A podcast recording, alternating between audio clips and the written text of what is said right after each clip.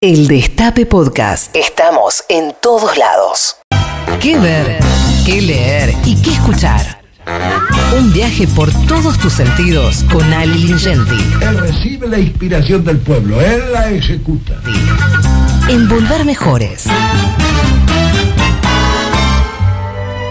Muy bien, 18.36. Ale Lincenti, ¿cómo andas, amigo?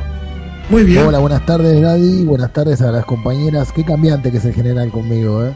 ¿Viste? ¿Por qué? Con todos, con todos es así. Está con, con todo. Está como. este, eh, está como, como mi ley. Ahora se, se- se ha peinado distinto, ¿Qué? se tiró el pelo para adelante. Este, está usando pantalones chupín. En esto no se puede tener dualidad. Sí, sí, sí, sí, sí. Sí, sí. No se quiere, se quiere reunir el 18 en general. No, no, no, no, está, está. Lo está llevando. No, mentira. Este mundo pasteurizado lo está llevando para otro lado. Bueno, Ale, No. con- contame, amigo. Igual cada día lo quiero más, ¿eh? No, sí, Eh, sí, es, Ah. nuestro, es nuestro, es nuestro. Sí. Bueno, eh, te cuento, eh, para variar un poquito y para no hablar siempre de, digamos, de producción audiovisual y de plataformas de streaming, eh, vamos a hablar un poquito de libros, lo solemos hacer en este programa. Hay un libro que yo estoy seguro que te va a gustar, Daddy, y creo que también es ideal para los oyentes, que se llama La Otra Guerra. Es un libro de Leila Guerriero. Eh, Leila. Guerriero es una periodista, sí, guerriero, de, de Junín. Eh, tiene mi edad, nació en el 67. eh, su tra- sus trabajos son publicados por muchos medios de América Latina, por, por La Nación, por Rolling Stone, por El País de España, por El Mercurio de Chile. Es editora para América Latina de la revista mexicana Gato Pardo, es una muy buena cronista. Y la historia que cuenta en La Otra Guerra, que es un librito de apenas 100 páginas, es la historia del cementerio argentino en las Islas Malvinas, una historia de abandono y de negligencia. eh, una 54 historia de- años. ¿Viste? Sí. Como el, como el chiste de Lelutier, que lo dice 10 veces después, ¿viste? Sí, perdón, siga, siga. Sacaste la cuenta. Sí. Porque estamos Bueno, hablando de libros, claro. estás citando a Les Luthier. Claro, siga. Un poco, un poco de la violencia, digamos, habla este libro cuando parecía que ya no podía haber lugar más para violencia, en este caso, Sí. eh, pero también es la historia de un esfuerzo de un grupo de personas, eh, pacientes, incansables, que buscan rescatar a esos muertos del olvido, del anonimato y darles un nombre a los cuerpos enterrados, eh, a quienes solo tienen un nombre, ¿no?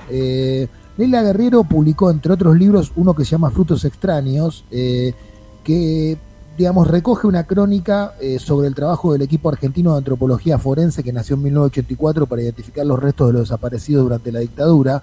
Bueno, ese mismo equipo fue convocado por la Cruz Roja y por los estados de Argentina y de Inglaterra para identificar los cuerpos de soldados argentinos que murieron en Malvinas. Pero eso ocurrió, ahora lo va a contar la propia Leila Guerriero, y después pasaron un montón de cosas rarísimas que esta crónica, que este libro llamado La Otra Guerra cuenta. Vamos a escucharla a la autora, a ver.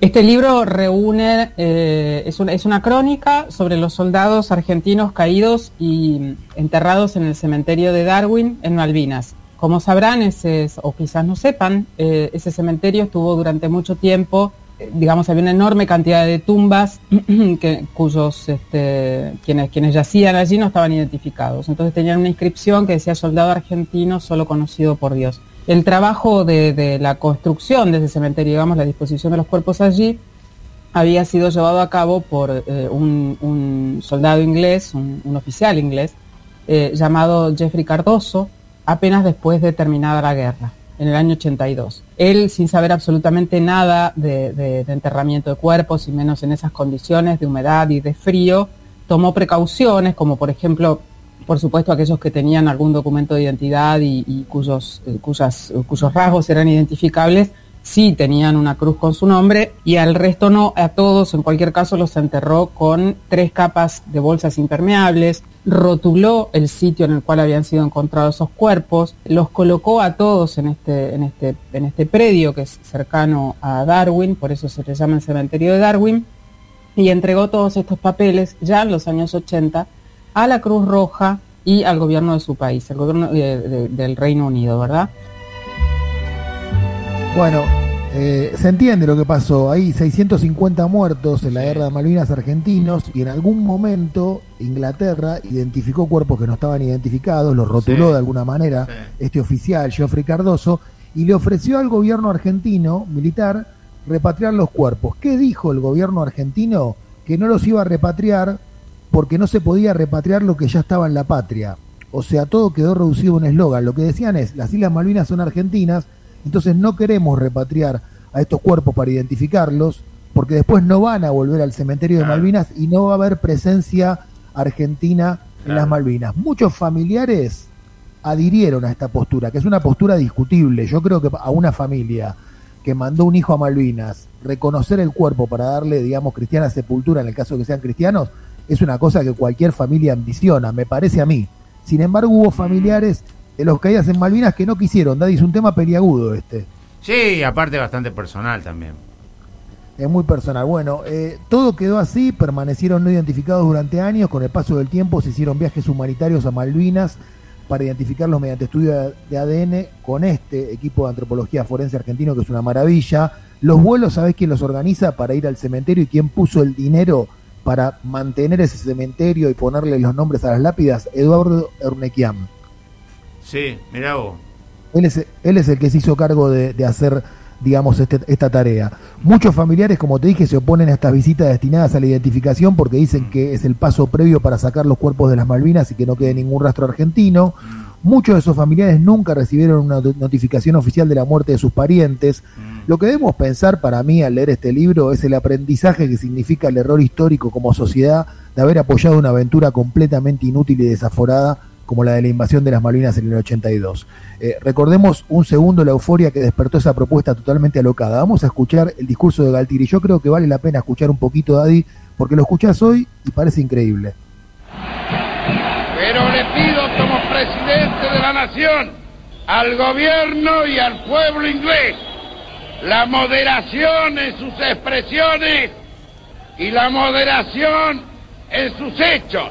El gobierno argentino y el pueblo argentino, este cabildo abierto, puede enardecerse y presentar a las ofensas mayores ofensas.